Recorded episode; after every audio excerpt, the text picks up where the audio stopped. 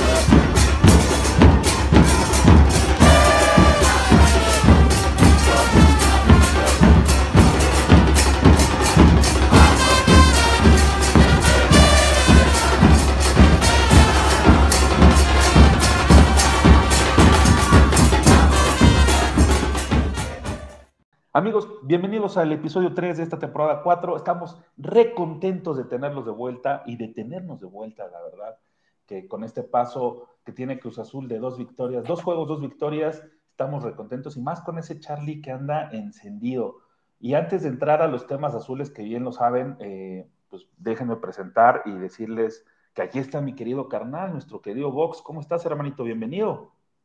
¿Qué tal, Nick? ¿Todo bien, afortunadamente? Nos hemos salvado de esta olita de COVID y con todo que hemos podido ir al estadio y demás, o sea, llevar una vida más o menos normal, pero aquí estamos, ¿no? Sí, que está intenso, está omicroso ahorita el, ambiente, güey, entonces hay que tener cuidado siempre, hay que exa- exagerar, yo siempre digo, no está de más, pero pues bueno, así, así están las cosas en este momento, junto con el, incremento de limón que también está este, intenso, ¿no? Ahí los memes están a la orden del día sobre esos temas, pero pues bueno, ¿qué te parece, mi hermano, si le damos un poquito a lo acontecido el, el pasado sábado en el Estadio Azteca, donde el Cruz Azul recibió a unos bravos que que pues estaban poniendo bravos, ¿no? Eh, si no es por el gol tempranero de, de Charlie Ro- Rodríguez, que otra vez eh, anota y anota de manera, pues a mí me pareció un gran gol, güey. No sé tú qué opines, pero ese pase que le da Antuna, el brujo, a, Charlie, y Charlie cómo la define, me parece que es una definición de crack. Sí, la verdad que la jugada estuvo muy buena, como dices, desde Antuna hasta cómo define Charlie, este, creo que esa conexión puede causarnos muchas alegrías, ¿no? Eh, ya lo está haciendo, pero de cara al futuro creo que se vienen cosas muy buenas con, con ese par. Este, en general el equipo, eh, pues todavía lo siento justo como un equipo de jornada 2, un equipo que no, no termina de cuajar del todo, pero lo positivo pues siempre es seguir ganando, ¿no? Porque mejorar con puntos en la bolsa es mucho más fácil que mejorar eh, con los resultados en contra.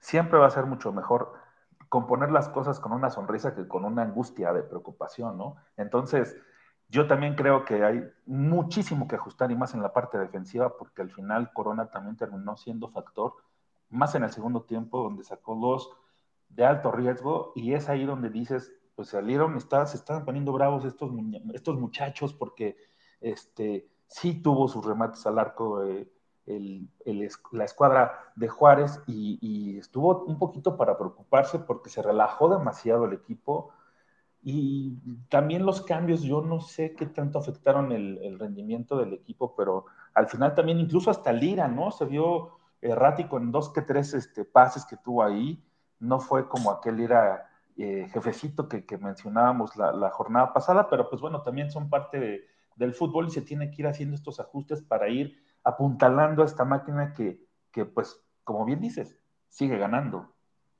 Sí, justo, ¿no? Lo, de las cosas que nos habían gustado mucho en la jornada 1, pues esta Lira es, digamos, el que falla hasta cierto punto normal, ¿no? Es equipo nuevo, este, entendimiento, no sabemos también si tenía algún otro tema, etcétera, ¿no?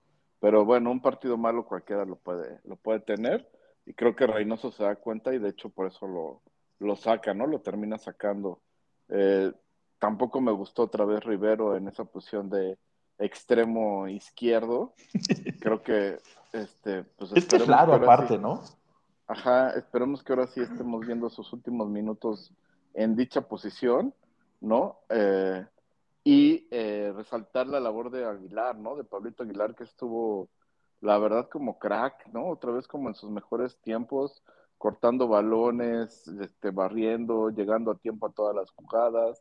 Pablito es de lo que yo resalto que me gustó mucho, junto con lo que dijiste de Corona y lo que ya habíamos comentado de Antonio y Charlie, sobre todo, pues que ellos no tuvieron un rendimiento como tan parejo a lo largo de todo el partido, ¿no? De hecho, también terminan saliendo de cambio, pero cuando se conectaron lo hicieron muy bien. Esos son los puntos a, considerar. Y como dices, vamos a ver cómo evoluciona el equipo. Eh, tácticamente también eh, ver que, que, cambió Reynoso cuando justo empieza a hacer los cambios, pues mete la, su famosa línea de cinco, ¿no? Y mete a Mayorga ahí como carrilero izquierdo y eh, pone al Derete de central como tercer central, con lo cual pues ya estaba cuidando un poquito más el resultado. Ahí termina cambiando, si no me equivoco, a Chagui como carrilero derecho en lugar de Escobar. Ese digamos que solo fue de posición. Y justo ahí retrasa a Rivero ya como un doble contención con Vaca, dejando a Otero un poquito más libre, como un tipo enganche, y a, a este Santi Jiménez con el Cuco Angulo como delanteros. Entonces, básicamente vimos como los parados que, que yo creo que va a estar utilizando a lo largo del torneo, ¿no? El, el 5-3-2, vamos a decirlo así, y el 4-3-3, que es con el que ha salido por lo menos en estas dos primeras fechas. Y algo también para resaltar en este eh, segundo partido de este clausura, bueno, eh, sí es clausura, ¿verdad? 2022, el Grita México C22, es el tema de, de Quick Mendoza, ¿no? Se le vieron muchas ganas y eso también da gusto.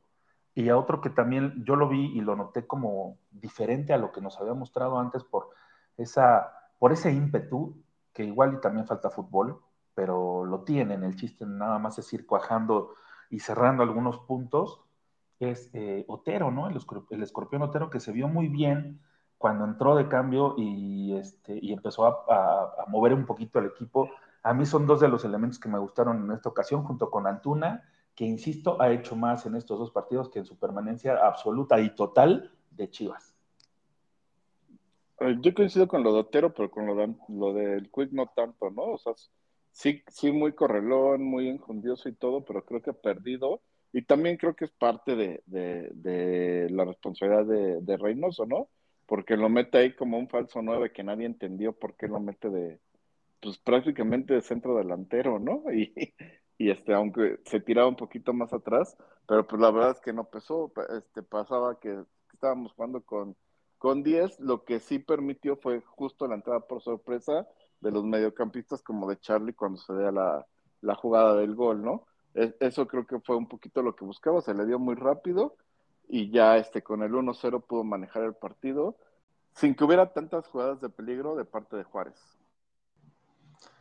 Pues yo la verdad es que estoy muy contento con el accionar del equipo. Todavía no me convencen del todo, eso sí, pero goles son amores y cuando no te anotan, aparte de todo, hemos conservado el cero a pesar de esa pequeña eh, talón de Aquiles, podríamos decirle de esa manera, ¿no? Que no tenemos al refuerzo que se supone que ya está por ahí. En un momento platicaremos más sobre ese tema, pero eh, digo, el mantener un cero es una cosa complicadísima y hemos empezado muy bien esta, ese torneo eh, respetando eso, esa, esa, esa portería eh, que, no, sea, no ha sido eh, utilizada por el, equipo contrario.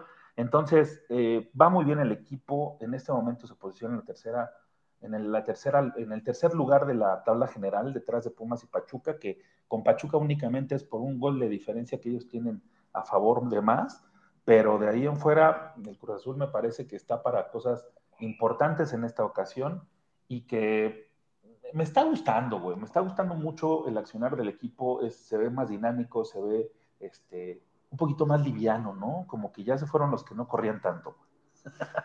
Sí, digamos que de medio campo es lo, lo más rescatable hasta ahorita, ¿no? Y, y, pues vamos a ver qué pasa con la novela de, de Paul Fernández pero hasta ahorita sigue siendo lo más rescatable el, el medio campo. Eh, adelante creo que sí falta mucho. Antuna es el único que, pues digamos, ha aportado de los que supuestamente van a, terminar siendo titulares.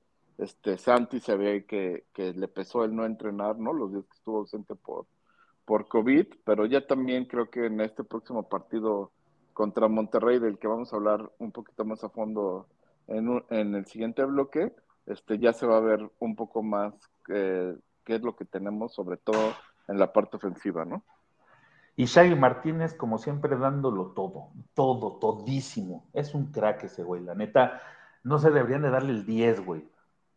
Cómo se rompe la madre, güey. Tiene un estilo, tiene un porte, tiene, o sea, el Shaggy es el jugador modelo, güey, la neta. Es, es increíble todo lo que hace Shaggy. Siempre le pone un chingo de huevos y eso no cualquiera lo tiene. Y él- con eso se ha ganado mi corazón, mi respeto y, y mi aplauso, chingada madre. Pinche Shaggy, te amo, cabrón.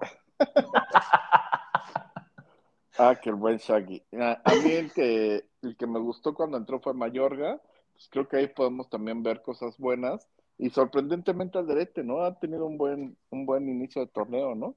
Es La que verdad, pasos, güey. Ajá, tanto, tanto de lateral como de tercer central. Este, bien, entonces yo creo que ahí Aldrete, pues eventualmente va a comer banca, pero sí va a ser un cambio muy recurrente, sobre todo cuando cambia la línea de, de cinco. Siento yo que, que así va a ser, ¿no? Que ya no va a meter tanto a, a este, a Escobar de central, sino que lo va a dejar de lateral o eventualmente lo cambiará por el Shaggy, como sucedió. Y este, y Aldrete va, va, va a ser ese comodín que ahora va a ser tu, tu tercer central. Y, está en buen nivel Aldrete, ¿eh? está, se le ve en buena forma, trae muchas ganas y eh, está en buen nivel. Entonces, va a ser un recambio bastante, bastante efectivo. Y pues bueno, ¿qué te parece, mi hermanito, si nos damos un chaser, ¿no? En este momento, cambiamos un poquito el sabor de boca y nos vamos con la primera canción de este disco clásico del rock nacional que se llama Arpía, de nuestra querida Cecilia Toussaint. Y con esta canción que a mí en lo personal me encanta, bueno, ese disco me encanta completo, pero esta en especial también me fascina y grandes recuerdos a ver si a ti te provoca lo mismo. Esto es Prendedor de Cecilia Toussaint y regresamos en un momento a Entre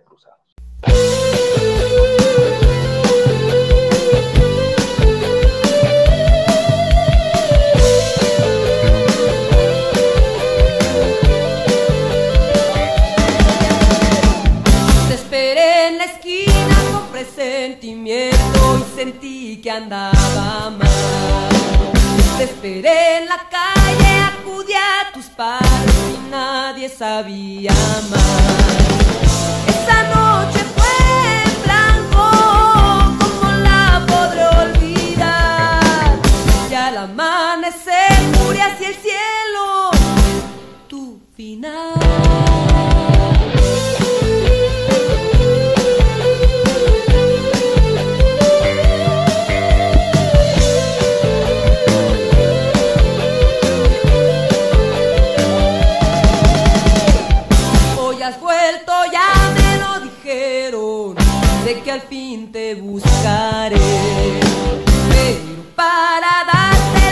Quiero, tal vez te olvidaré.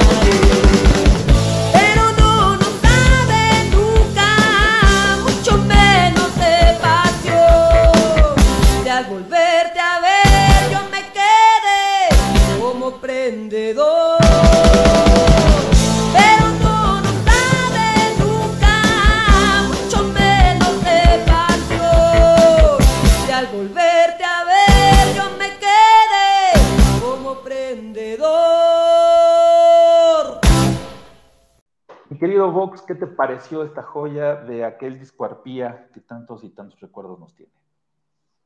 Una rolota, la verdad, ¿no? Como, con muchos recuerdos, como dices, y pues una de las grandes pilares de- del rock nacional, ¿no? Cecilia Toussaint y pues todas, toda su familia de músicos.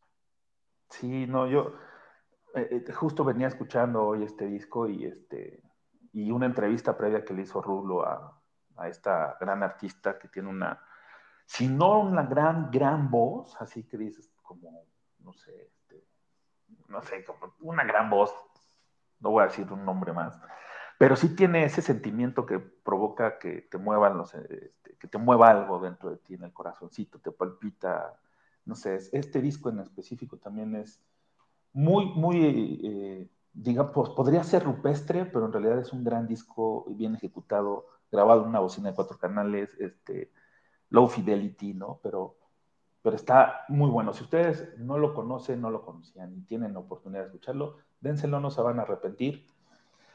Y bueno, pasando, o regresando, mejor dicho, retomando la plática azul, ¿qué les parece si hablamos sobre Monterrey?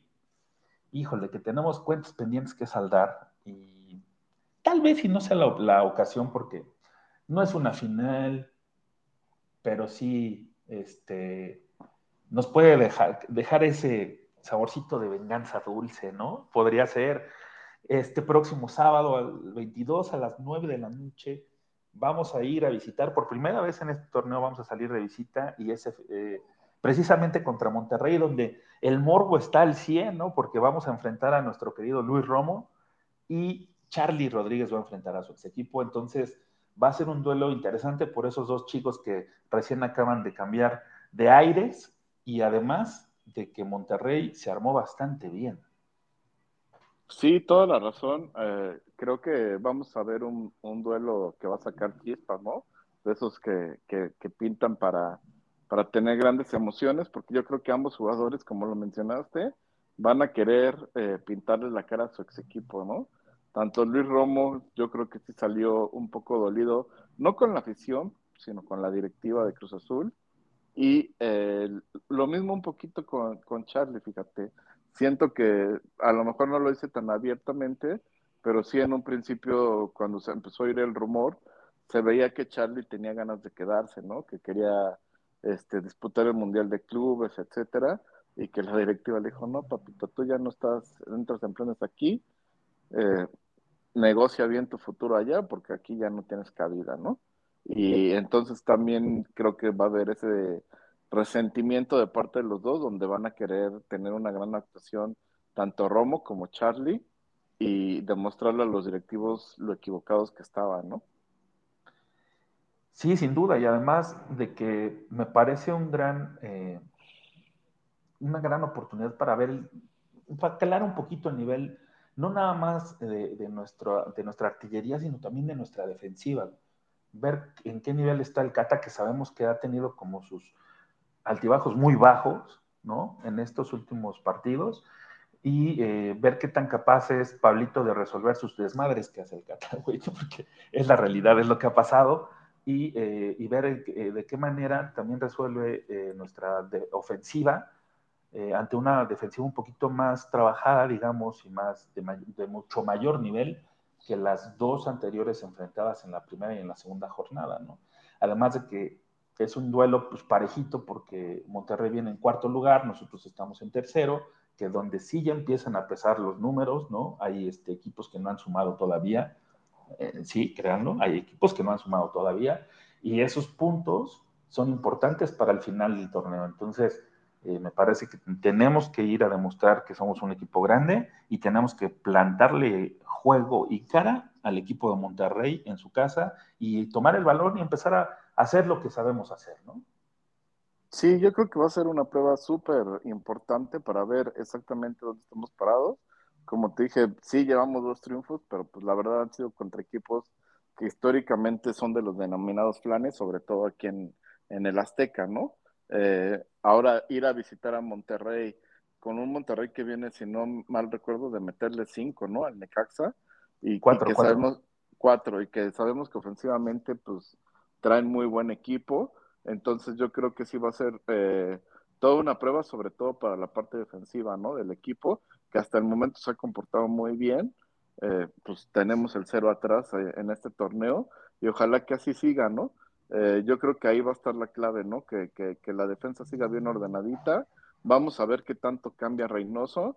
Yo creo que va a seguir clavado con el 4-3-3. A mí me gustaría ya no ver más a, a Rivero de, de, extremo izquierdo, pero vamos a ver qué es lo que piensa Reynoso, ¿no? Todo indica que Tabó todavía no está para, para jugar, si acaso algunos minutos de cambio. Otero para mí sí se ganó el ya estar eh, como dentro del 11. Yo pondría Otero en esa posición y en todo caso a Rivero lo pondría en el lugar de Vaca, pero bueno, sabemos que el que manda es Reynoso. Para mí lo más probable es que solo incorpore a Mayorga e incorpore a Santi. En este caso, si vemos la última alineación, serían por el Quick, Santi por el Quick en la delantera y Mayorga por Aldrete. Creo que esos van a ser los cambios que va a hacer. Como vuelvo a mencionar, a mí me gustaría mucho que Rivero ya no jugara como extremo izquierdo, que ahí metiera a Otero y que atrás ya sea que metiera a Rivero ahí en la media cancha o que siguiera con Vaca, ¿no? Vaca, Charlie, Lira. Sí, efectivamente Otero yo creo que está alzando la mano muy, muy insistentemente, con, con, fútbol, ¿no? Demostrando en la cancha, no, no pidiéndolo a través de los micrófonos, sino demostrando que está listo para empezar a funcionar como ese 10 de la máquina que, que todos queremos ver, ¿no? Entonces, también me parece justo que entre en el 11 inicial, más ante un equipo así, ¿no? Que, que sí te va a permitir jugar un poquito más, si bien estos dos que dijiste que eran flanes, este, pues la temporada pasada también comenzamos la temporada con, con unos eh, mazatlecos que llegaron y nos se llevaron los tres puntos de casa, entonces era importante comenzar con los seis puntos en la bolsa y eh, hacer del Estadio Azteca de nuestra casa un, una fortaleza donde los equipos que vengan sufran, no importando si es grande, pequeño, igual que tú, no importa, sino que tienes que demostrar y, hacer valer tu casa y que de aquí va a costar trabajo que saquen puntos. Creo que se está consiguiendo. El cero va a ser básico, importantísimo aquí en este juego contra Monterrey. Me parece que, como siempre lo, hemos visto con, con Reynoso, va a, ponderar antes el que no le hagan gol y después tratar de ofender en un poco. Yo creo que así se va a plantar. Lo hemos visto con, equipos que suelen este, ofender un poquito más y proponer un poquito más, que medio recula, ¿no? Este, Reynoso y trata como de contragolpear, donde ahí veremos a un Antuna que, y a un Charlie Rodríguez que están encendidos. Si se suma Otero, te va a hacer eso bastante efectivo. No sé si, si Tabo ya puede estar listo. ¿Tú sabes algo? Sí, lo que comenté hace un momento, que todo indica que no, que si acaso estaría para entrar de, cambio, ¿no? Si acaso, y eso todavía con, con, duda, vamos a decirlo así, ¿no?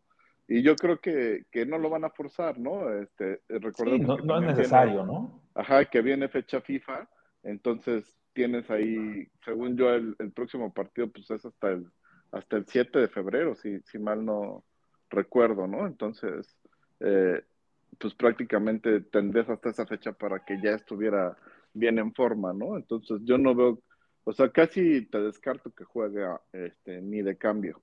Yo creo que no va a entrar ni en la convocatoria. Este, otra vez, a mí sí ya me gustaría ver a Mayorga y a Santi titulares. Eso para mí sería un must. Y mi gran duda, conociendo a Reynoso, estoy este, completamente de acuerdo contigo que va a ponderar el cero. Entonces, por ahí también nos podría dar la sorpresa de salir desde el inicio con línea de cinco. No me gustaría, pero creo que cabe la posibilidad.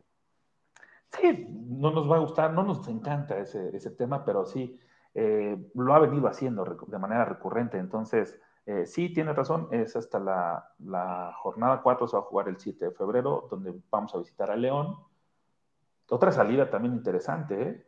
Porque. Sí, sí. Justo es un equipo bien armado y bien dirigido, entonces este, va a estar pelón. Sí, por eso creo que viene como un momento importante, aunque tampoco sería como este, ahorita todos nos sentimos que tenemos un equipazo, si llegamos a perder, tampoco pasaría nada, ¿no? Este equipo está armándose y justo vamos a hablar de las incorporaciones.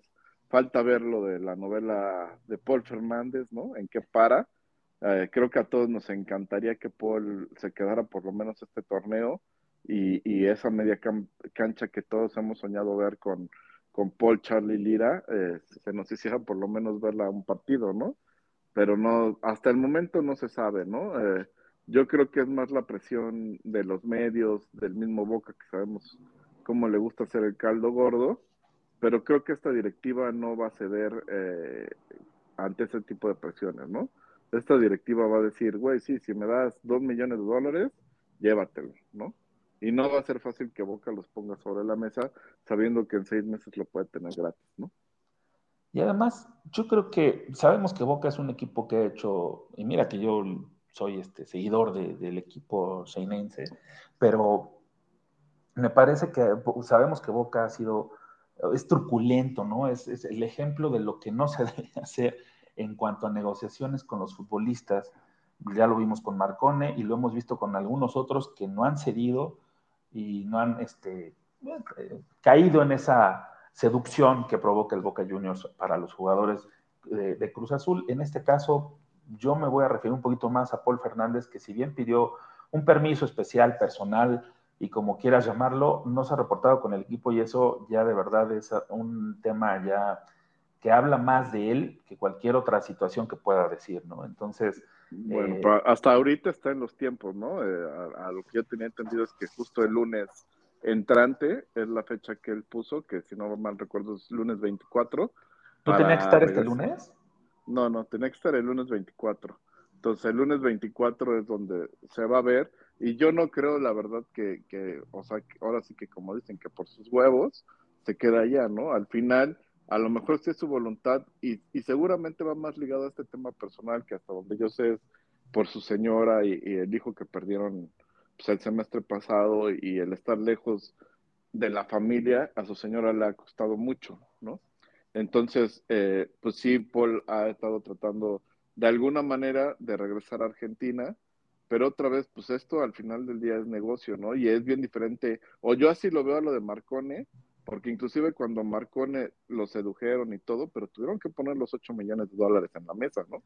Sí, sí, sí, pero sabemos que Boca Juniors actúa de esa manera y no nos extraña que vuelva a actuar así.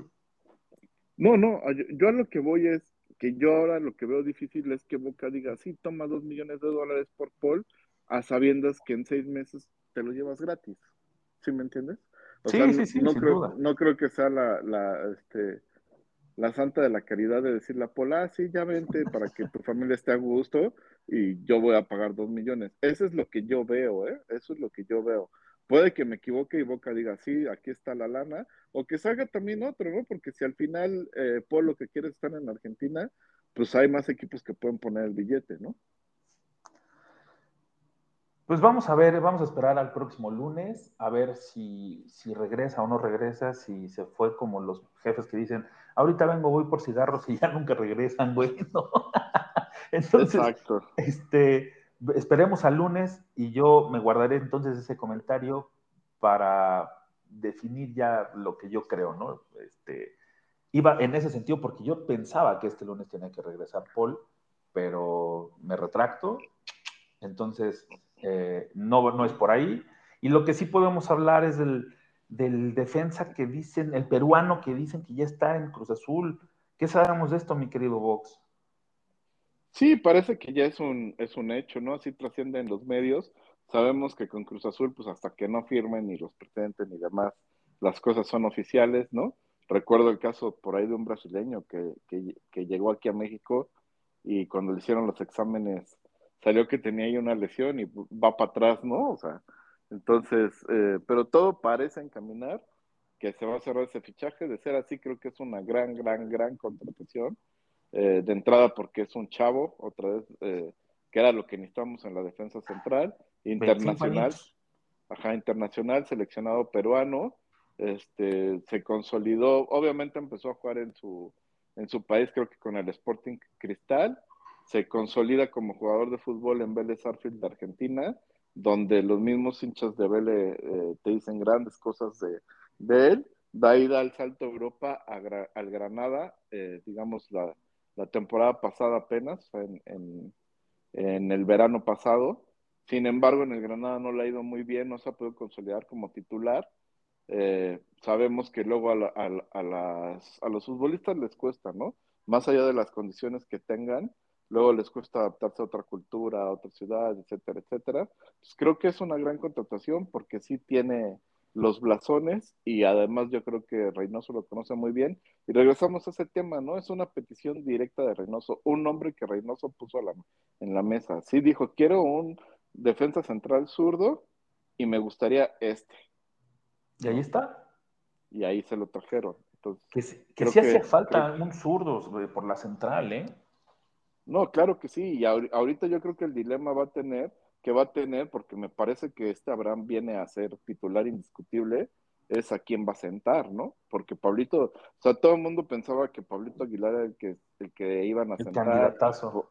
Ajá, porque se va en seis meses, etcétera. Pero Pablito se la puso súper difícil eh, el partido pasado, ¿no? O sea, demostró que por lo menos hoy día está a un nivel mucho más arriba que Cata, ¿no?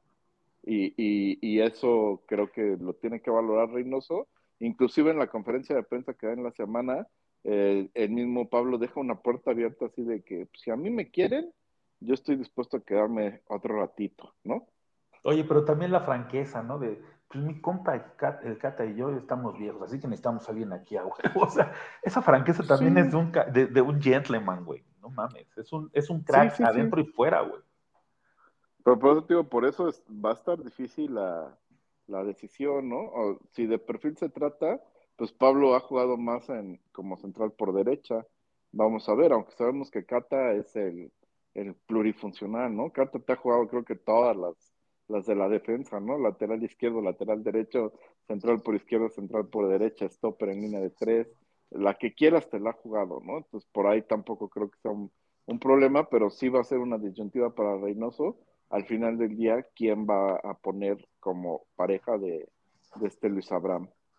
Pues un humilde servidor piensa que será Cata el ideal, en este momento no tiene el nivel y si trae buen juego, buen nivel y, cumple con las características que quiere Reynoso para completar la, la, baraja de opciones en la defensa central, creo que Cata es el indicado para que él empiece a jugar y a tomar ritmo, ¿no? Entonces, no sé, este es mi, peculiar punto de vista, creo que lo compartimos, pero sabemos que Reynoso siempre da sorpresas en sus alineaciones, Entonces, no queda otra más que esperar a que una se haga oficial y dos, esperar a que ya esté listo todo su papeleo. A ver, yo creo que este, deben de aprovechar esta semana que viene de fecha FIFA para acelerar esos trámites y tenerlo listo para la jornada, para el partido contra León. Eso sería lo ideal, ¿no? Pero sabemos que las cosas a veces no suceden en el, en el ideal, güey.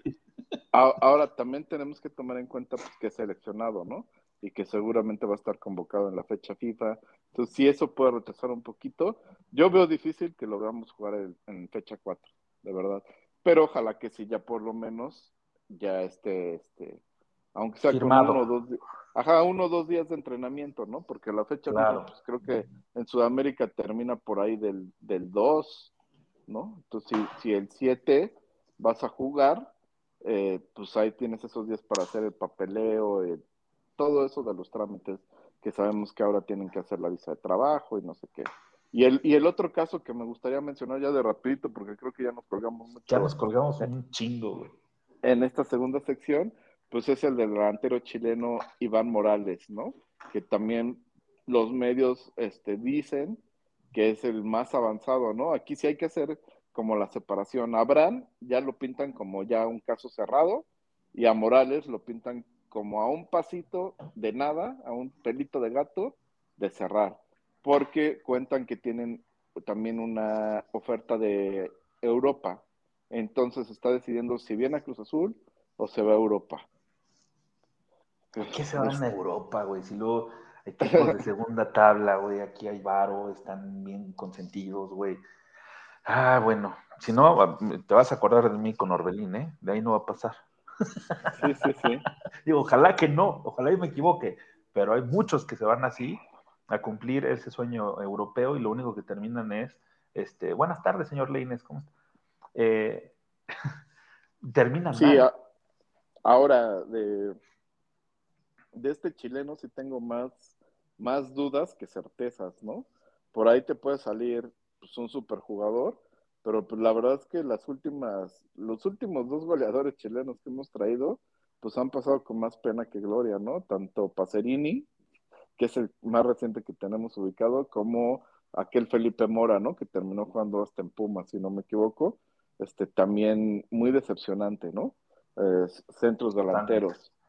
Eh, ahorita este cuate viene de Colo Colo, que si bien es el equipo más grande de Chile, justo estaba pasando su peor momento, ¿no? Inclusive por ahí peleando el, el descenso y demás. Y los mismos hinchas de, de, Colo Colo no hablan muy bien de, de Morales. Entonces, pues por ahí eh, no sabemos bien qué esperar, ¿no? Y primero, pues otra vez, a que se haga oficial, porque hasta ahorita no hay nada ni, ni con los medios, ¿no? Los medios tampoco se han atrevido a decir, sí, ya es, este, es un hecho que viene, ¿no? Sino más bien dieron como un hecho que hay una oferta de Cruz Azul, una oferta formal, y que está en las manos de, Colo Colo decidir si lo venden a Cruz Azul o lo venden a, Europa. Que se habla de que hay una oferta por allá, aunque también tenemos que recordar que dentro de la misma historia de Cruz Azul, pues, aunque no fue delantero, fue central, pues Quintano es uno de los grandes chilenos, ¿no?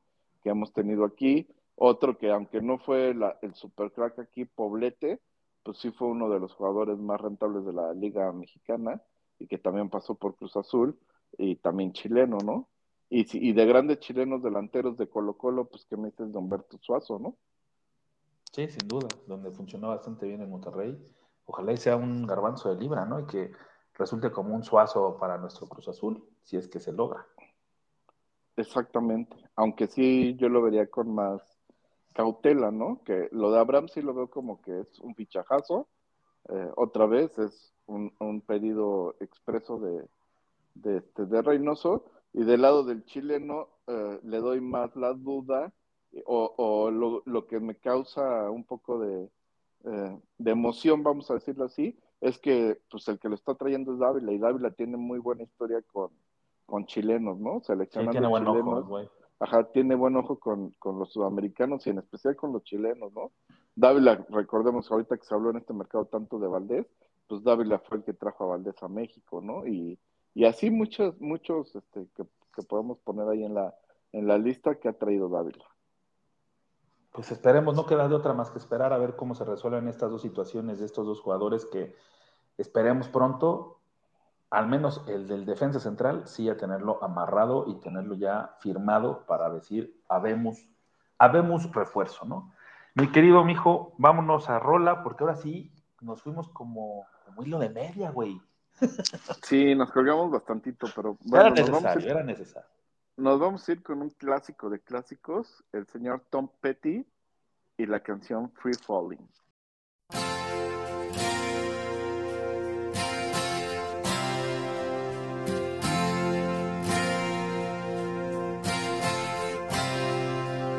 She's a good girl, loves her mama, loves Jesus in America too. She's a good girl. She's crazy about Elvis.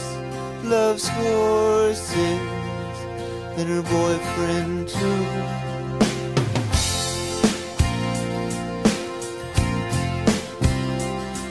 It's a long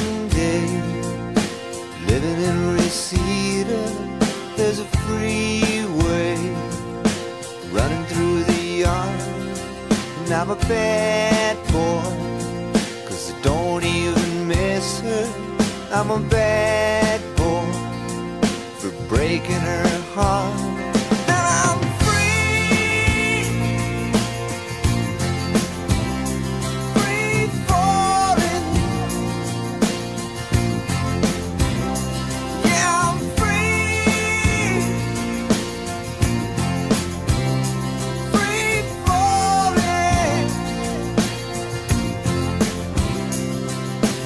Vampires walking through the valley move west down Ventura Boulevard and all the bad boys are standing in the shadows and the good girls are home with broken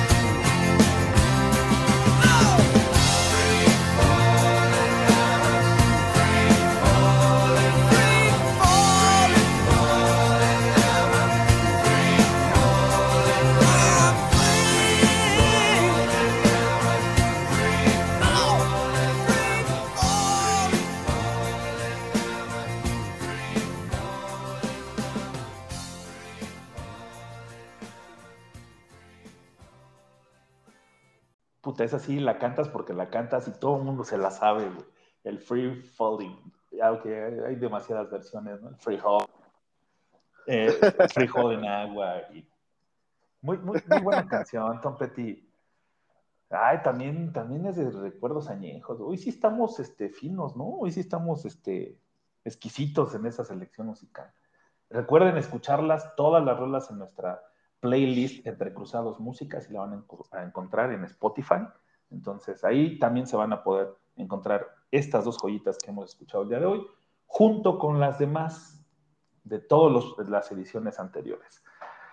¿Qué te parece, mi querido carnal, si vamos con esta pequeña cápsula, que esta participación que tiene nuestro querido Azulado, relacionada con el deporte que nos puso a ti y a mí cara a cara y que, pues bueno, vamos primero que nos dé los resultados de la NFL, nuestro querido Azulado, y regresamos, ¿qué te parece si para eh, dar nuestra, nuestro- nuestros picks también para el futuro? Venga de ahí. Amigos de Entre Cruzados, ¿qué tal? Ya estamos de vuelta aquí con todo lo referente a la NFL. Juegos interesantes tuvimos el fin de semana anterior y el lunes por la noche. Desafortunadamente, bueno, pues mis Steelers quedaron fuera tristemente. Se van, digamos que por la puerta trasera después de la paliza que recibieron a manos de los Chiefs. Pero pues así es esto. Y tristemente porque al parecer hemos visto ya el último juego de Big Ben, una institución no solamente en el equipo de Pittsburgh, sino también en, en toda la NFL. Deja un legado, pero bueno, es momento de que los Steelers se recompongan, se reconstruyan y pues ni modo, ah, ya quedaron en el pasado, así es que vamos viendo hacia adelante porque tenemos también unos juegazos este fin de semana. Insisto, quédense en casa, no es necesario que salgan a la calle. Vamos a reunirnos con la familia a ver estos juegazos. Empezando el sábado a las 3.30 de la tarde, eh, donde los Tyrants de Tennessee van a recibir a los Cincinnati Bengalis. Eh, juego parejo, eh, muy, muy, muy parejo a mi parecer. Creo que por lo que mostraron los bengalíes este fin de semana, eh, voy con ellos, pero con una diferencia muy, muy, muy cerrada. Y más tardecito, terminando este juego, vamos a tener aquí al equipo de nuestro queridísimo Nick visitando el Lambeau Field. Este juego, a mi parecer, se lo lleva, se lo lleva Green Bay, pero no descarto, eh, al menos yo no descarto la sorpresa porque los 49ers han sabido salir avantes de, de Lambeau Field, así es que no es nada desconocido para ellos. Habrá que ver también cuáles son las condiciones climáticas y cómo puede jugar eso a favor de, del equipo de casa, pero eh, esperemos que esperemos que sea un buen duelo y que bueno que el, que el clima no, no afecte tanto las, las acciones de, de ambos equipos.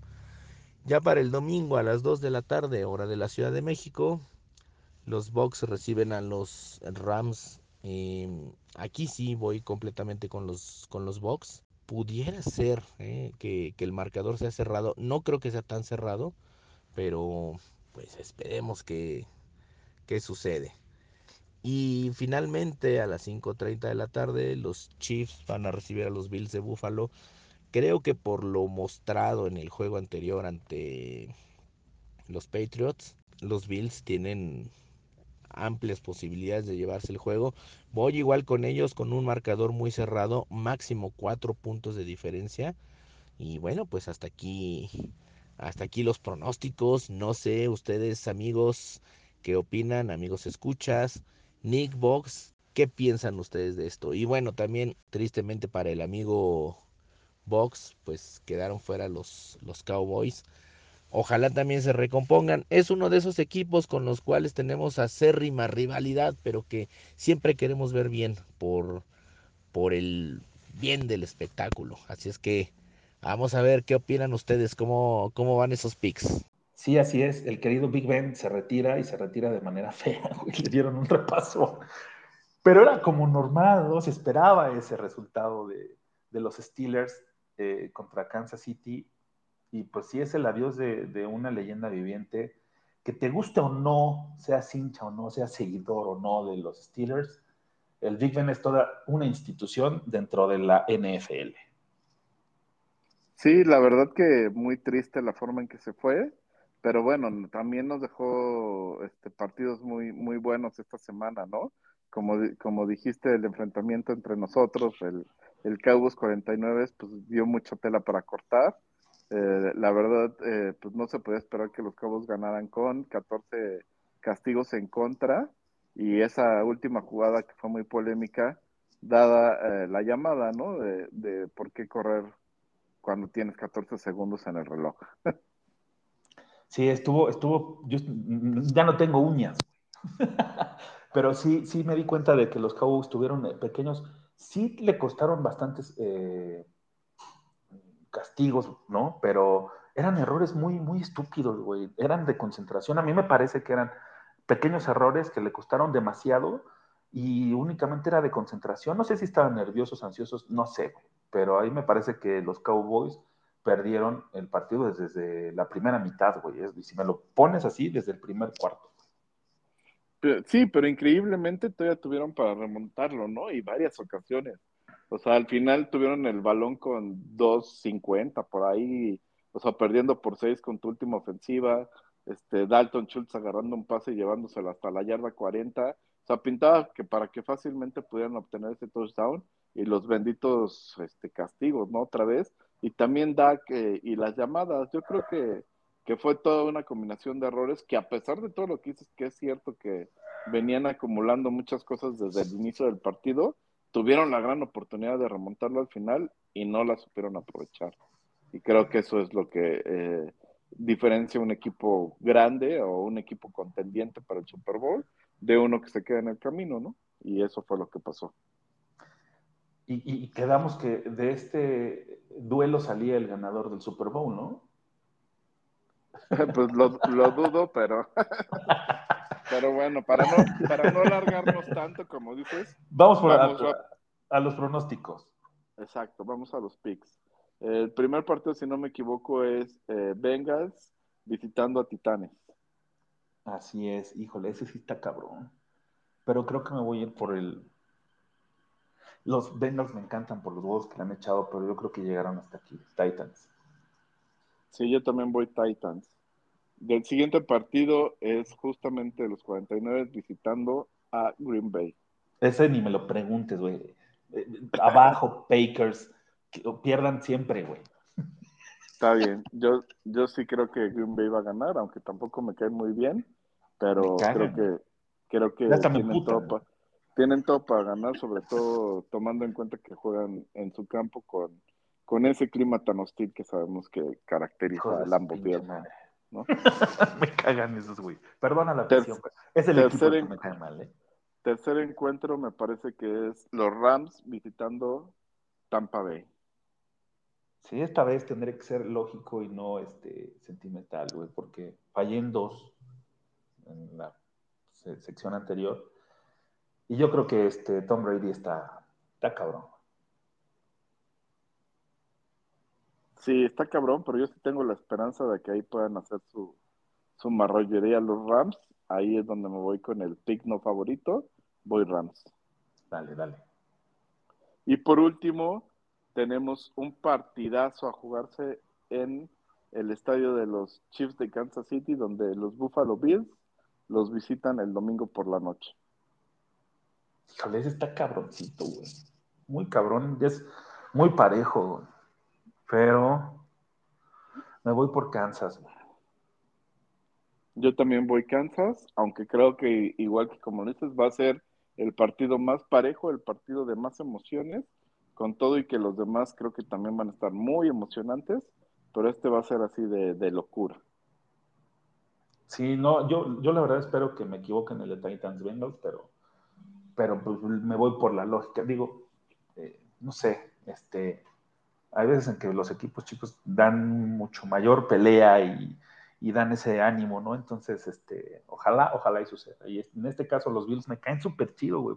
Han, han logrado muchas cosas en esta temporada y ojalá también den la, den la campanada, ¿no? A Mahomes y toda su pandilla, pero, pero sí lo veo complicado. Ojalá, ojalá y suceda las, las sorpresas.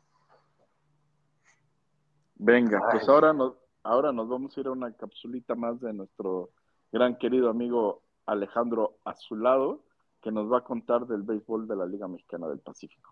Ahora nos toca hablar de la serie final de la Liga Mexicana del Pacífico.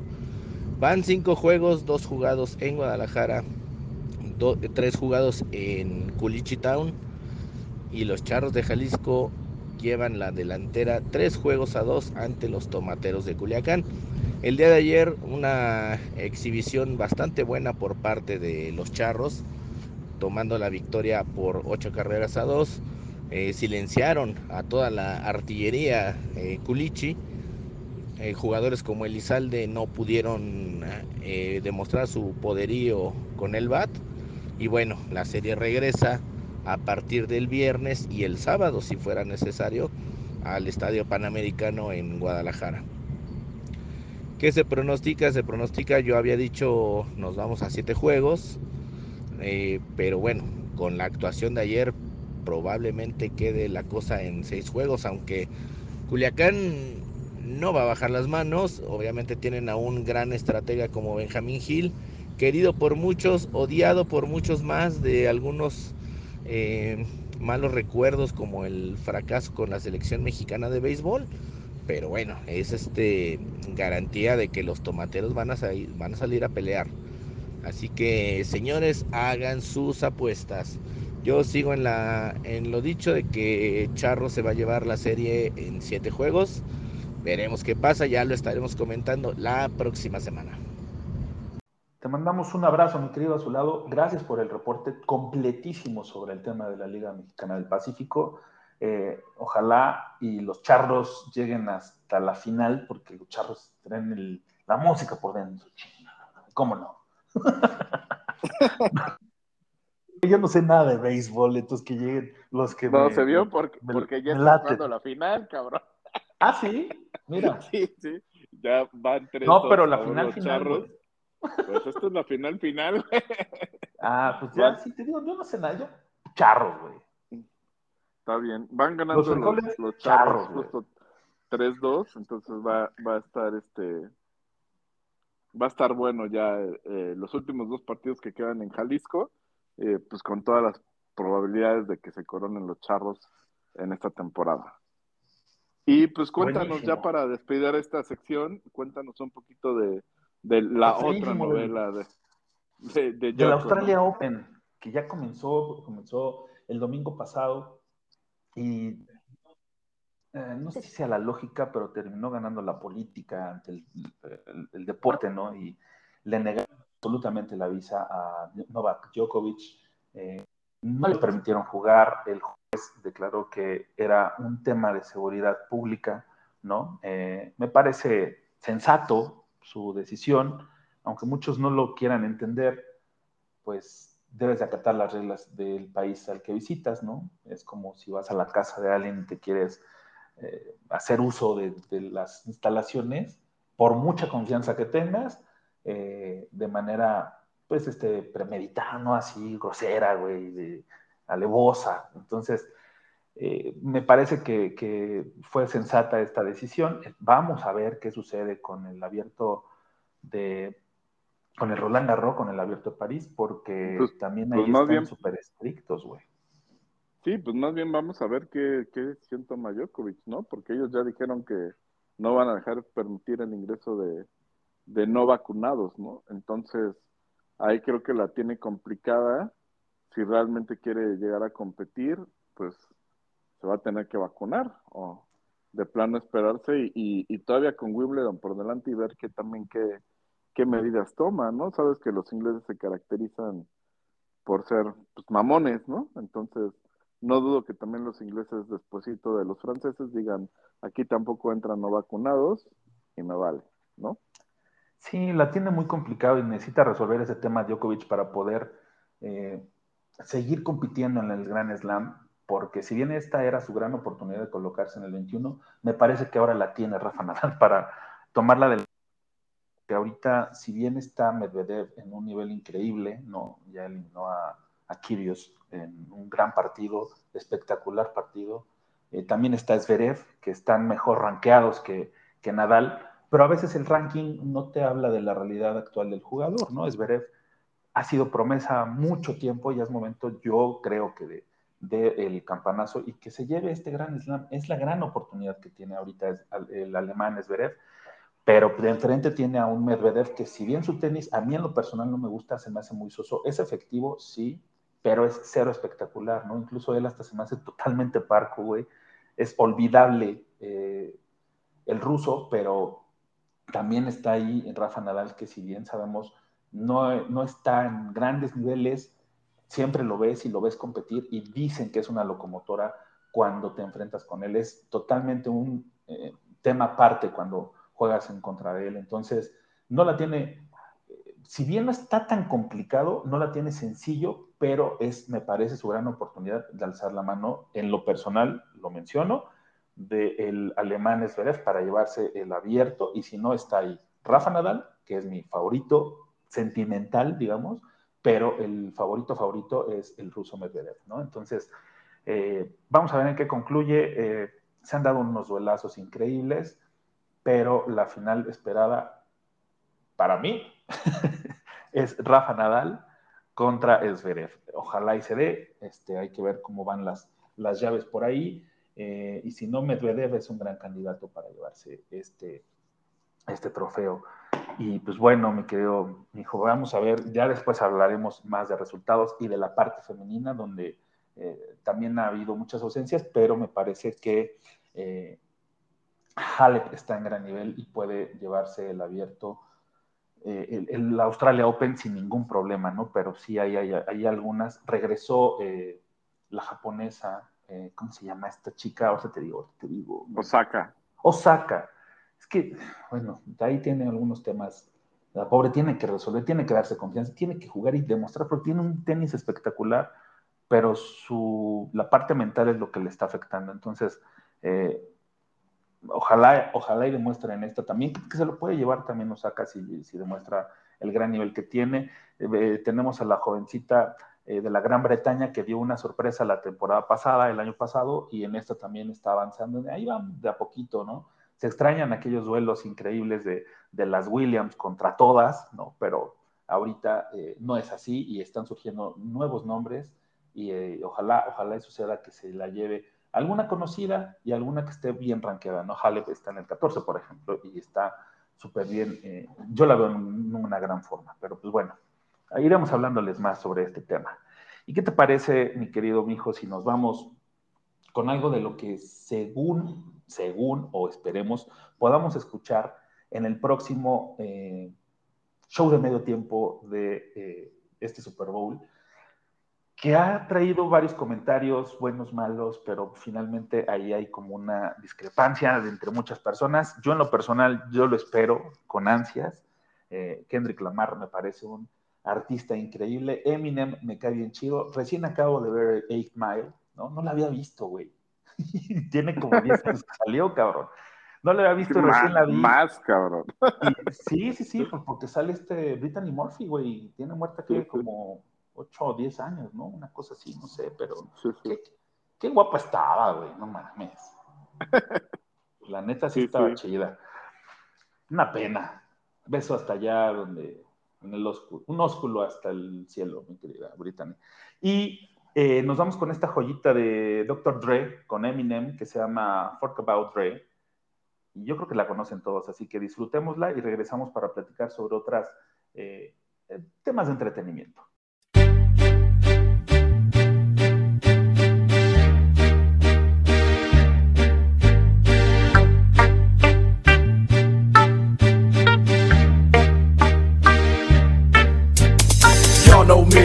Same OG, but I've been low key. Hated on by most these niggas with no cheese, no deals and no G's, no wheels and no keys, no boats, no snowmobiles and no skis. Mad at me cause I can finally afford to provide my family with groceries. Got a crib with a studio and it's all full of tracks to add to the wall full of plaques. Hanging up in the office and back of my house like trophies. Did y'all think I'ma let my dough freeze? Hold please, you better bow down on both knees. Who you think taught you to smoke trees? Who you think brought you to ODs? Easy E's, Ice And DOCs, the Snoop D O double G's, and a group that said motherfuck the police. Gave you a tape full of dope beats to bump when you stroll through in your hood. And when your album sales wasn't doing too good, who's the doc that he told you to go see? Y'all better listen up closely. All you niggas that said that I turn pop or the firm flop, y'all are the reason that Dre ain't been getting no sleep. So fuck y'all, all of y'all. If y'all don't like me, blow me.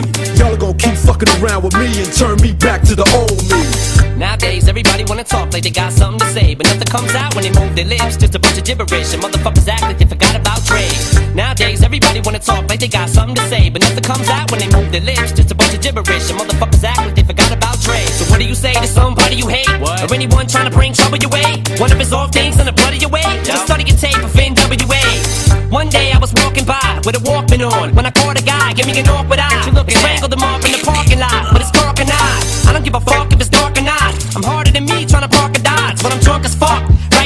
humongous truck in a two-car garage. Hopping out with two broken legs, trying to walk it off.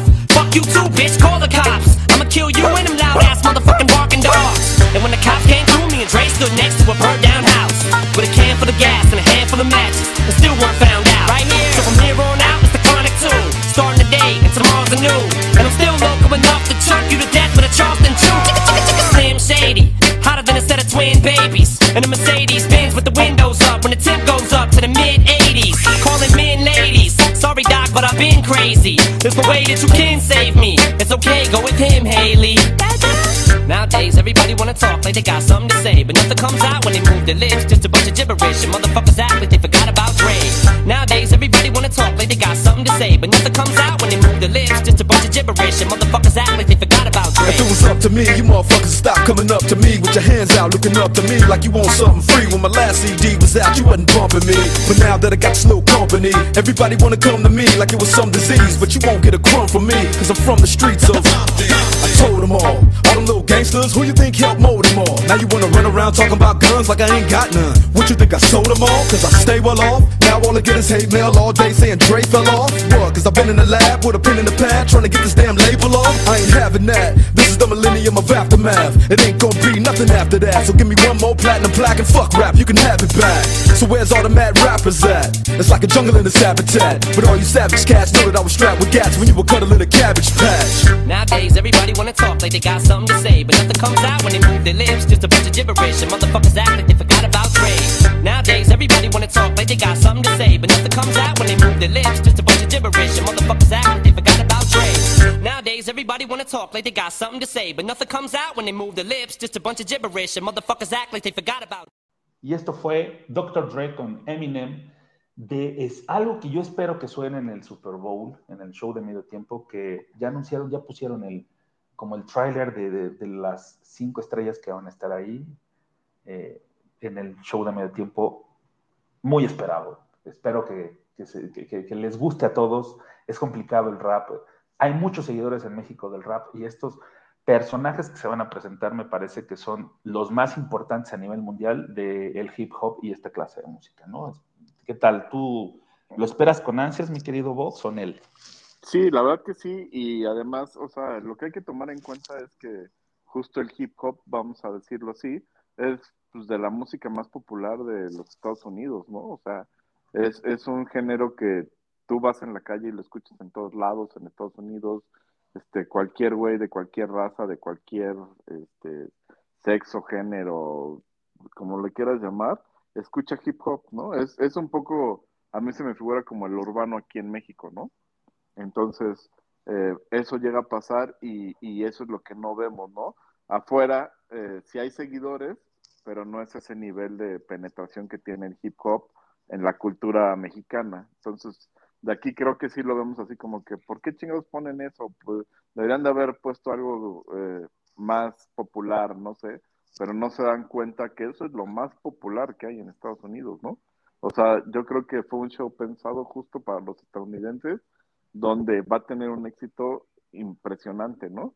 Y donde vamos a ver este, qué tantas sorpresas nos pueden esperar, ¿no? Porque al estar Dr. Dre, eh, puede haber mucha magia ahí. Sí, es una leyenda viviente Dr. Dre, güey. Además, eh, recién recuperado de muchas cosas, está como retomando su segundo, tercer aire, ya no sé cuántos aires lleva ese cabrón, pero es inmortal.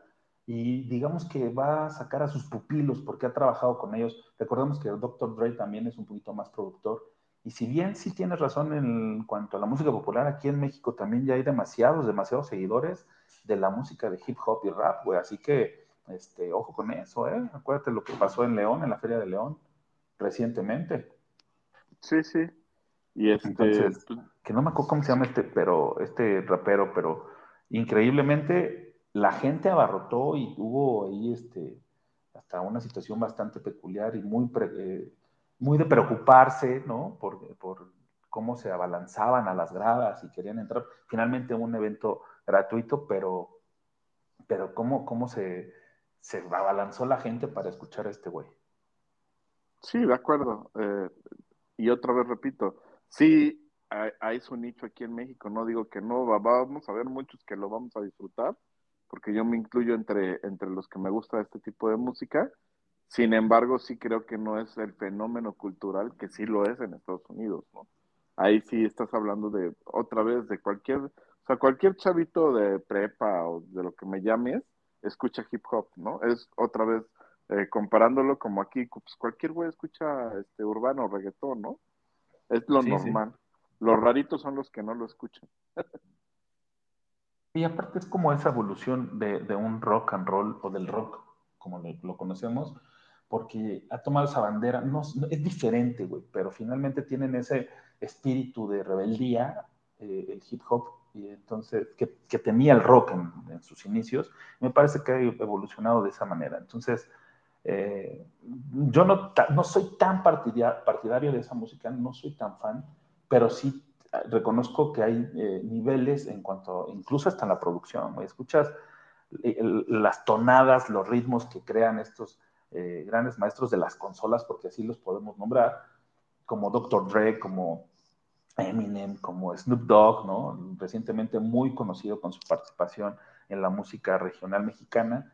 Y, este, y Kendrick Lamar, güey, que es ahorita el, más chavito de todos y que puede constatar que, que, que el manto que puede dejar cualquiera de estas leyendas está en buenas manos a través de Kendrick Lamar, ¿no? Entonces, se espera un gran show, la neta, a ver qué, a ver qué sucede y ojalá y sea en el marco de los 49 contra quien quieras, güey. es lo mejor, cabrón. Lo, lo dudo mucho, mijo, pero bueno, pasemos a nuestras recomendaciones de la semana. Dale, Yo, hablando, hablando justo del, del tenis, traigo esta película Ray Richard. No sé si ya tuviste Ah, no oportunidad de verla. ya. Sí, sí, sí, sí, sí. No, muy, muy buena este, película, aunque algo de lo curioso que se me hizo es que se centra mucho en, pues precisamente en Ray Richard, cuando pues, la historia ahí es la de las Williams, ¿no? Sí, sí. Pero tiene su porqué. Sí, sí, en- entiendo el por qué, pero pues al final del día ellas son las que la rompieron, ¿no? La- las que cambiaron la historia. Estamos hablando tal vez de la mejor jugadora de todos los tiempos, ¿no? Sí, eh, la, la verdad es que hablando en sí de la película, luego te digo, eh, ahorita te comentamos lo, lo otro.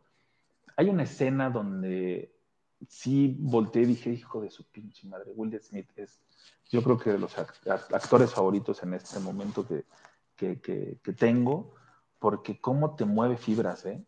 O sea, hubo una escena en la que actuó, no me acuerdo cuál es en específico, cabrón, pero ya casi para terminar la película. Y, y sí, hasta se me llenaron los ojitos de lágrimas. Aparte, la, la vi con mucha emoción, precisamente pues, esperando eh, conocer la historia de las hermanas Williams, que si bien fue, fueron pioneras ¿no? y, y revolucionarias en el mundo del tenis, eh, también fueron las primeras mujeres negras en llegar al número uno, en jugar un, un juego de, de específicamente blancos, ¿no? En, todavía en los años donde el racismo actualmente se sigue viendo, aunque queramos cegarnos, se sigue viviendo, ya no con tanta fuerza como en años anteriores, pero en los años donde las Williams empezaban, todavía había mucha discriminación por el color de piel, que sí nos parece absurdo, pero pasaba. Entonces, eh, todo lo que tuvo que pasar el padre de estas dos para que se convirtieran en lo que son ahora y cómo las fue trabajando y programando, ¿no? Que es lo increíble, güey. Que, a pesar de- de vivir en un halo de, olvido absoluto por la sociedad en general, ¿no? Eh, él se, se- se empeñó en decir y creer y hacerles creer a sus hijas que eran las mejores del mundo y así lo hicieron, güey. Es increíble cómo ese amor de padre junto con esa programación mental logró hacer que sucediera y que nos dieran a dos de las mejores tenistas que hemos visto en los últimos tiempos. Sí, eh, la verdad que como dices, la actuación de, de Will Smith, eh, muy sobresaliente, creo que va a ser de los de los contendientes ahí para los premios a, mejor actor. Y este el, el otro caso que además eh, que dices del racismo, pues también el, el nivel económico, ¿no? Sabemos que el tenis es un deporte pues para cierta clase social, ¿no? O sea, es, es un deporte caro de practicar porque necesitas acceso a una cancha, este, las raquetas no son nada baratas, las pelotas, etc, etc. Entonces, este, que, que estas chavitas que justo vienen de Compton, ¿no? Que ahí se cruza un poco con, con Con la historia rap. de Doc- con Dr. Dre, ¿no? Y con, y con el NWA y todo esto, este, tienen ese mismo origen de, de, de Compton ahí, este, California, ¿no? Sí, un barrio súper bravo, ¿no? Ajá, un barrio súper bravo, sobre todo en aquellos, en aquellos ayeres, ¿no? Eh, don- donde pues sí se veía, se vivía un super racismo muy, muy cañón, ¿no? Ahí tocan un poco el tema este de, de la policía, que justo es cuando hacen la rola a los de NWA de Fuck the Police, Sí. este, de, de esa golpiza tan, tan pues salvaje que se dio, ¿no? A, a- a un hombre de color, vamos a decirlo así, y este, y, y creo que fue un parteaguas, eh, pues sobre todo en la historia de, de- del racismo moderno, vamos a, a ponerlo en ese contexto.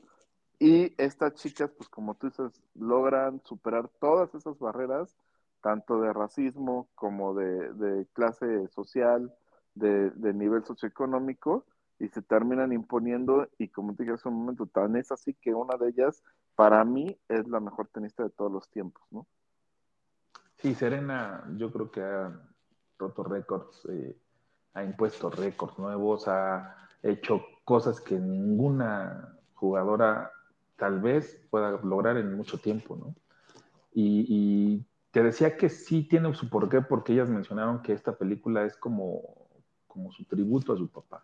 Ellas no querían que hablaran de ellas, si bien van implícitas, obviamente, porque pues, este, no se, quisieron que no se enfocaran en ellas, sino en lo que lo- su padre hizo por, por las dos. Entonces, eh, finalmente es el, es el gracias que, que ellas le dan de esta manera. Imagínate, una película de Hollywood para darle las gracias a mi papá de lo que logró conmigo.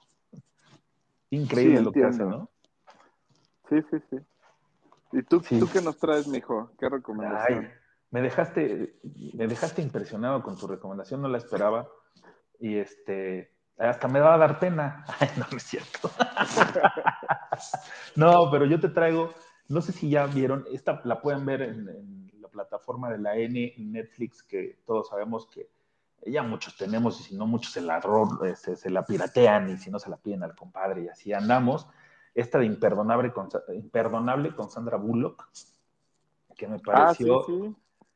Que me pareció una película ah, brutalmente ruda, cruda, eh, con una gran actuación de esta mujer, donde se ve demacrada, ¿no? Su personaje eh, así lo pedía y así lo demandaba, y sí te, te mete en, ese, en esa onda, güey, que tiene un final como inesperado, pero, pero es una historia rudísima, güey, rudísima de esta mujer que, que sale de prisión y se encuentra en una sociedad que le sigue cerrando las puertas, donde ya pagó y lo que cometió, ¿no? Este, ya pagó el crimen que realizó y aún así la, la sociedad sigue este, señalándola con el dedo y, y dándole nulas oportunidades de, de- de desarrollo y de reintegración a la sociedad. Entonces, empieza, su único deseo es encontrar de nuevo a su hermana y es ahí donde se empieza a tejer toda la, la trama que si bien puedes decir, ay, bueno, ¿y esto qué? Te van dejando como pistitas, como migajitas para que vayas hilando lo que realmente pasó y te, te llevan a un desenlace totalmente eh, inesperado tal vez. Si muchos este, pues, se ponen vivos lo pueden cachar antes, pero sí, muy, muy emocional, güey. De verdad, a mí me gustó mucho esta película del 2021 con Sandra Bullock, de que pueden disfrutar ahí en su tele y ahorita dándole clic sin pedos, ¿no? Entonces, gran recomendación que les dejo. No se compara con la de Richard, eh, con la, con la recomendación de mi querido Vox, pero las dos son muy buenas películas, la neta. Sí, no, yo también ya tuve la oportunidad de verla y sí la veo al nivel, ¿eh? No, no, no, no te me hagas chiquito, o sea, No, sí no, está, no. sí es- sí Pero es que la muy- otra sí me encantó, güey. Esta sí me gustó, pero la otra me encantó. Y no me Bueno, acordaba que ya la había visto, maldita sea. Yo, yo creo que por este, por el nivel emocional y por lo que te gusta el tenis y todo esto, ¿no? O sea, sí, sí, también sí, fui como niño. ajá, como de- niño en el cine, güey. este tipo de películas que te, te identificas con el, con el tema, ¿no?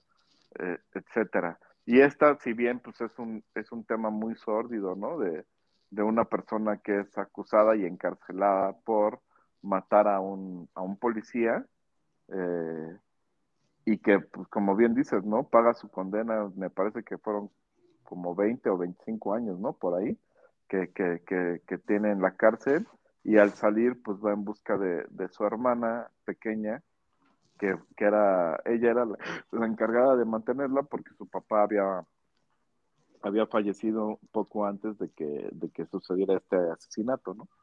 Así Y es. como dices, te, te la, te, la, te la cuentan muy bien porque no, no te esperas. Bueno, para mí, este, de verdad que, que suelo casi siempre adivinar los finales de, la peli- de las películas. En este caso no, no, no la vi venir.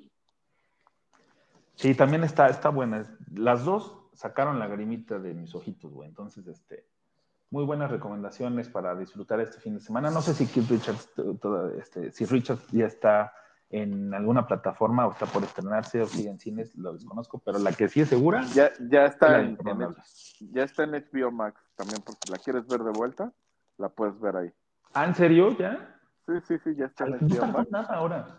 No, no tardó nada, ya está ahí. Igual Dunas, o sea, creo que las que van por HBO Max las están estrenando rapidísimo, como al mes o dos meses máximo de que estuvieron en cartelera, ya están en la plataforma. Bueno, si quieren pasarse tres horas ahí esperando el final y que no regrese y regresa, o sea, y, y no, ahora sí ya acaba, no, no acabó. Ahora sí ya va a acabar, no, no acabó. Dunas es la, la película que deben de ver. Entonces, ya hablaremos un poquito más adelante si quieren de esa película. Y yo les comento así rapidísimo que se dio el cartel de ceremonia 2022, donde vamos a encontrar eh, presentaciones de Asap Rocky, este rapero, este trapero, no sé cómo lo podrá, hip hopero, como, entra en varias categorías, ¿no? Este, muy popular entre la, la, los seguidores jóvenes, ¿no? A mí el que me llama muchísimo la atención es Arca, este chileno que tiene unas experimentaciones sonoras increíbles. Eh, también está por ahí Nati Peluso, que es un poquito más de, de reggaetón. En, en realidad el, el, el, cartel está como muy, muy, muy enfocado a artistas eh, que van recién saliendo, ¿no? Como Snow the Product, eh, Nicola Cruz, eh, Samantha Barrón, Nicky Nicole, Tokisha, está muy, muy nuevo. Hay bandas que te voy a ser honesto, no conozco, como Bicep, en la pinche vida los había escuchado, o el 100 Hey Gex, esos tampoco los, de, los conozco. Tendré que hacer esta eh, investigación de Research. campo antes de, eh, de- de- llegar al ceremonia, que va a ser muy cerquita de donde yo vivo, aquí en el Parque Bicentenario, el próximo 2 de abril, donde tú vas a estar disfrutando de un ecléctico también eh, elenco en Pal Norte, ¿no? Entonces, este, me parece que son dos carteles totalmente opuestos en los que van a satisfacer diferentes necesidades musicales, pero Ceremonia ya presentó y dicen que todavía falta uno o dos actos sorpresa, ¿no? Entonces, esperemos que traigan un poquito, alguien un poquito con más historia, güey, porque si bien hay muchos que, Sí, que- a, que a lo mí están me sorprendió haciendo, mucho eso, Sí, ¿no? güey. No aunque muchos casi- esperaban que, que te anunciaran el mismo, ¿no? Eh, de Chemical Brothers o Tom York, pero este, está pelado, güey, que repitan el cartel, güey, está muy pelado. No, yo estoy de acuerdo que repetir el cartel está, es, es algo muy complicado, pero sí que hubieran sacado artistas de esa envergadura, ¿no? Y creo que sí se quedaron muy cortos, eh, por lo menos a nuestra generación, porque como dices, son prácticamente puros actos nuevos, ¿no? O sea, gente que a lo mejor hace un año, si tú ves ese cartel o hace dos, no sabías ni que cantaban, cabrón. Sí, es muy arriesgado, ¿no? Me parece que es muy arriesgado eh, la, la decisión que tomaron al hacer este cartel de esta manera. Esperemos a ver cómo se completa con estos actos sorpresa que están por anunciar, pero sí no se comparan con los carteles que han sacado eh, en ediciones anteriores, ¿no? Con un Massive Attack, con un, este, incluso yo creo que yo esperaba que, que- igual podrían sorprender con Portishead, con The Chemicals, con no sé, con unas bandas, o de presets incluso, ¿no? Que son más tirados al, a la electrónica, pero que ya tienen sus añitos. No hay nadie, no hay nadie que, que- que tenga una carrera más de 10 años, así te lo puedo poner, güey, ¿no? Entonces, es este, un poquito sorprendente, pero muy arriesgado, y eso también se agradece, ¿no? Este, finalmente, ahí vamos a andar tirando polilla, porque es la realidad, Sí, y- entre y puro otra- chamaco, güey. La otra que me sorprendió pues fue ese giro hacia, hacia el urbano, ¿no? Porque no, o sea, yo que recuerdo no habían metido urbano en sus carteles, era de los pocos festivales que se mantenía sin ese género y ahora también ya lo, lo incluyeron, ¿no?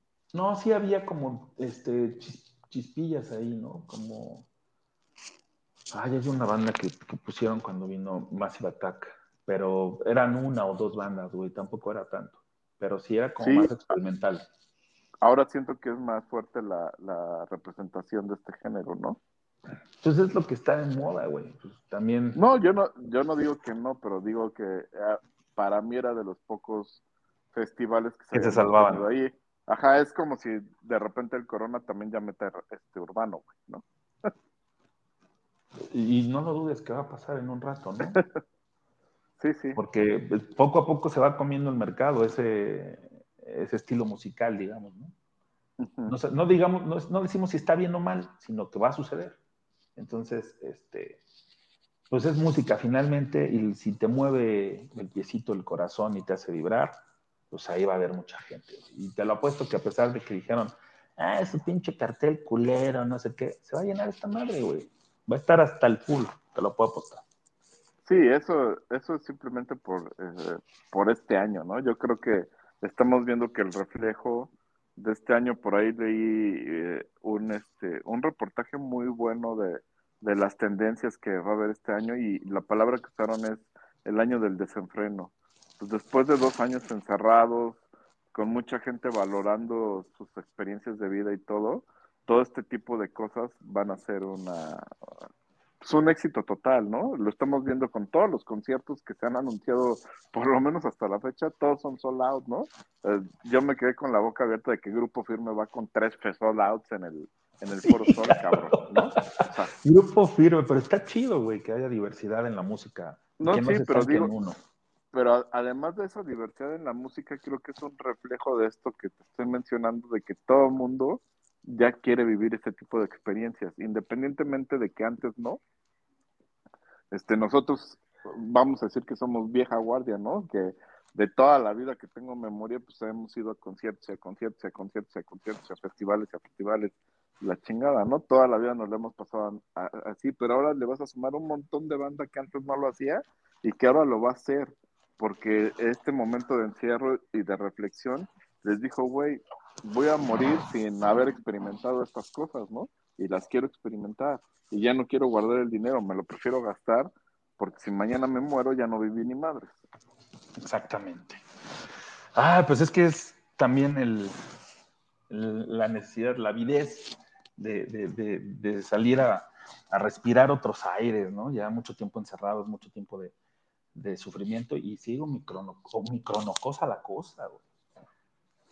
Sí, pues sí. bueno, no queda más que cuidarse, eh, respetar los, este, los lineamientos, eh, tratar de, de- de no, bueno, ya saben todas las recomendaciones, así que hay que tratar de seguirlas lo más estrictamente posible y, y pues este, vacunarse también, ¿no? No ser como Novak. Sí, claro. Yo creo que eso es lo más importante, ¿no? Porque sí se ha visto que, que pues la gran, gran, gran porcentaje, me leía por ahí que por lo menos aquí en México, 95% de los hospitalizados son por no tener el esquema de vacunación completo. Y ese es un gran dato, güey. Ajá. Está, está cañón, ¿no? Entonces, pues como se decía, cuidarse, pero también a, a vacunarse, como dices, y cuando ahora ya casi nos toca tercer refuerzo, ¿no? A, a nosotros, bueno, tercera vacuna, tercera dosis, ya no debe tardar, en un mesecito o dos, eh, debemos estar ya ahí en el, en el rango de los cuarentones. Sí, sí, sí, ahí vamos a estar formados en primera, bueno, cuando nos toque, ¿no? Porque en primera fila no, no es como, de- como, como las tortillas, el que llega primero lo tienen primero, güey. Así que fue un placer, mi querido Vox, de verdad, este capítulo número 3, donde eh, lo disfruté enormemente, créemelo. Te mando un Sí, abrazote. Nos colgamos bastante, pero creo que valió la pena, y pues vamos a despedirnos con una rolita más, eh, un- unos chilenos que tuvieron sus momentos de éxito brutal aquí en México, los buques, y esta canción que se llama Bailando Solo.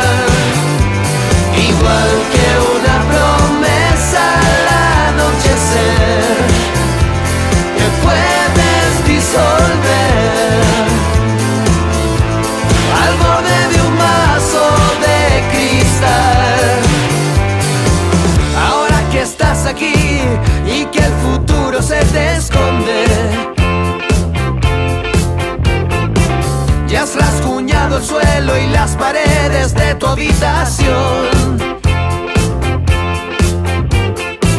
No quieres ver el sol, no quieres nada por las tardes. Ninguna sensación que nos haga sentir mejor. Bailando solo. En